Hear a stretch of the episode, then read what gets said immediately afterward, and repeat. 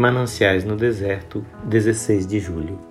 Porquanto fizeste isto e não me negaste o teu único filho, multiplicarei a tua descendência como as estrelas dos céus, porquanto obedeceste a minha voz.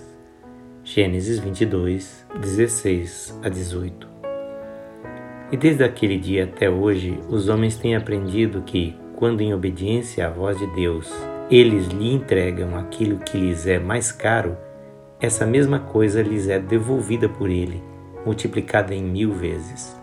Abraão, atendendo ao pedido de Deus, entrega-lhe seu único filho, e com isso, como que desaparecem todas as suas esperanças com respeito à vida e desenvolvimento do rapaz e à formação de uma descendência nobre com o seu nome. Mas o filho lhe é restituído, a família torna-se numerosa como as estrelas do céu e a areia do mar, e dela, na plenitude dos tempos, procede Jesus Cristo. Essa é a maneira como Deus recebe cada sacrifício de seus filhos. Entregamos tudo e aceitamos pobreza, e Ele manda riqueza.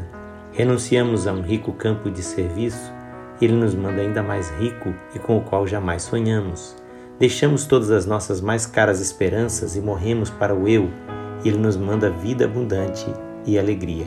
E a coroa disso tudo é o Senhor Jesus Cristo pois não podemos conhecer a plenitude da vida que está em Cristo enquanto não tivermos feito o supremo sacrifício de Abraão. Ele, o pai terreno da família de Cristo, precisou começar perdendo a si mesmo e a seu próprio filho, como fez o Pai Celeste.